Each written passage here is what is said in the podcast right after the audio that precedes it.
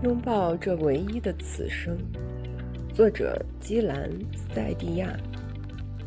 通常，哲学能做的，首先是找出事物的特质，并给它一个名字，并非你的一切决定都会产生我们在这里讨论的失落感。我们要做的正是将其中符合定义的识别出来。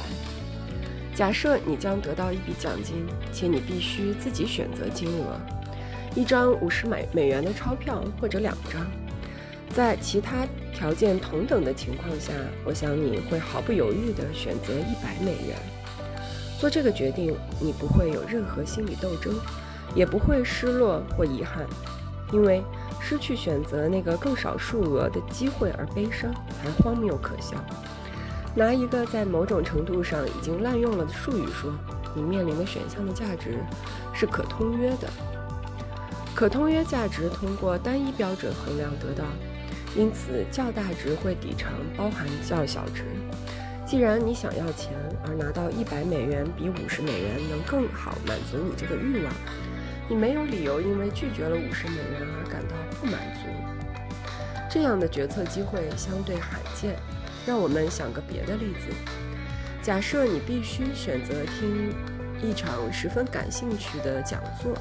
比如关于星际旅行或关于俄罗斯套娃的历史的讲座，或者去参加一位认识不久并且希望深交的朋友的生日聚会，你左右为难。不过经过深思熟虑，你觉得朋友聚会更重要，所以你就去了。不像在五十美元和一百美元之间选择一百美元，这个决定包含无法抵偿的损失。知识的价值和友谊的价值是不可通约的。可能你觉得选择后者有充分理由，但无论哪种选择价值更大，都不能包含价值较小的那一个。你想听那场讲座的渴望，无法在生日聚会上得到满足，它产生的不满足感会一直萦绕在你心头。这么说可能过于夸张，你不会被错过讲座的记忆。持续折磨，但是不可通约性在一些场合会造成更加激烈的矛盾冲突。威廉·斯泰隆1979年出版的小说《苏菲的选择》中，一位被关在奥斯维辛集中营的母亲不得不选择自己的两个孩子孰生孰死，否则两个孩子都将被害。她最终选择牺牲女儿，并在痛苦的自责中度过了余生。尽管很难说他当时有什么别的选择，一个孩子性命的价值跟另一个孩子的是不可通约的。在让·保罗·萨特一篇著名的文章中，他记述了自己的一名学生前来寻求建议的事。那名学生问萨特自己应当如何选择人生道路：是该冒生命危险参加抵抗运动，还是留下照顾自己孤单绝望的母亲？难以挽回的损失不可避免。关于可通约性，最明晰的例证还是与手段，比如财富有关。我们追求这些东西是为了更长远的目标。当然，原则上，终极价值也可以有通约性。我们在曾提到过的杰里米边沁就通过幸福计算，计算过过程是用快乐单位来抵消痛苦单位来理解幸福。而幸福本身对边沁来说，则是衡量对错的尺度。他将快乐视为一种同质的感受，就像不同的背景杂音，没有本质不同，只有强弱之分。只不过快乐是越强烈越好。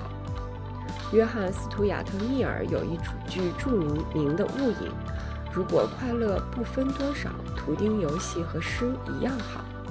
图钉游戏是一种19世纪流行的英国儿童游戏。在边沁看来，在两件令人快乐的事之间做选择，与在两沓钞票之间做选择并无二致。你还是应当二话不说选择能够带来更多快乐的那个，因为你得到的快乐包含抵偿了你放弃的快乐。你什么也没有错失，因为你得到的是一样的东西，而且更多。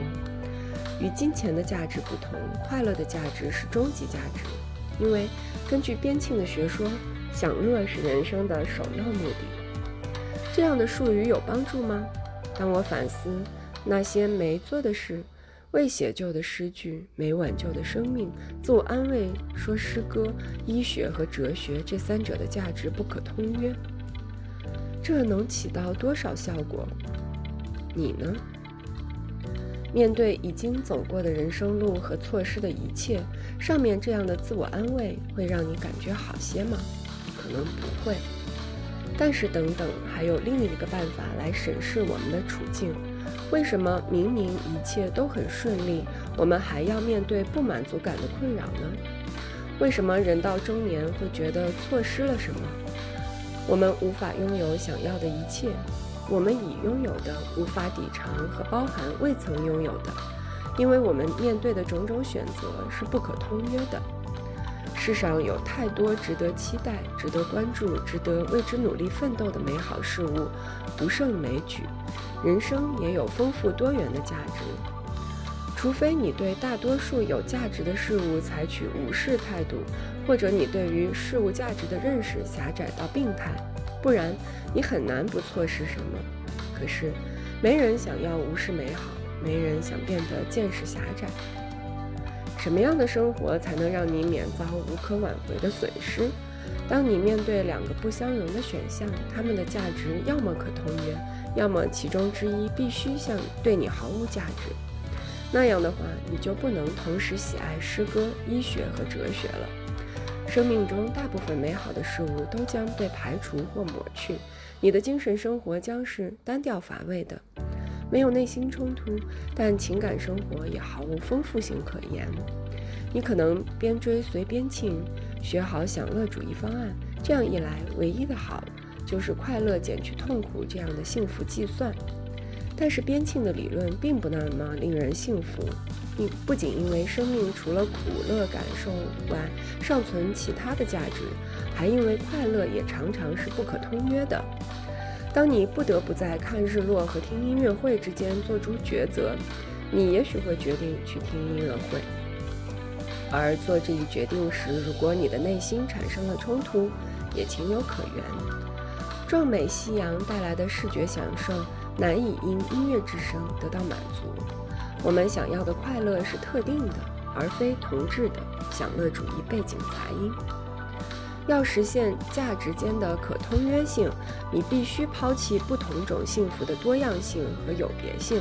你也必须仅关注你享有的数量，而非品质或对象。你的欲望必须极度简化。这要求你消灭掉大部分美好的事物，或者漠然地对待它们。这样一来，你过的就算不上人类的生活。就像柏拉图在《菲勒布篇》里写到的，而是软体动物海洋中有壳动物的生活。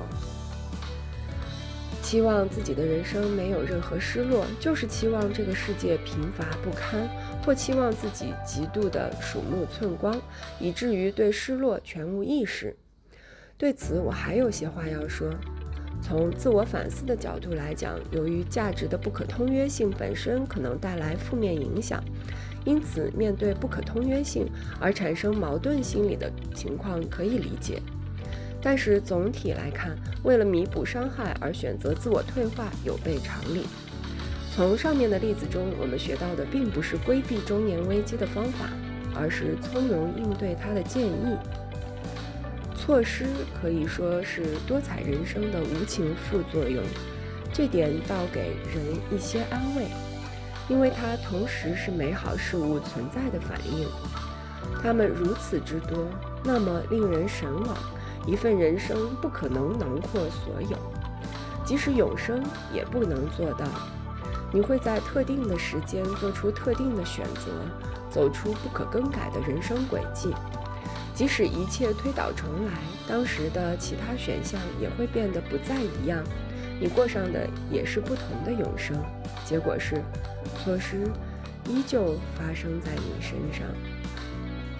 所以要告诉自己，尽管我可能会因遗憾而后悔。并且期望万事顺利、心想事成，但我最终并没有办法完全满足自己的欲望。失落感是真实的，必须接受它，而不是期望它远离自己。把你失去的东西当做精彩生活的公平对价，拥抱它吧。你无法拥有一切，史蒂芬·赖特略带嘲弄地说道。不然你把它搁哪儿呢？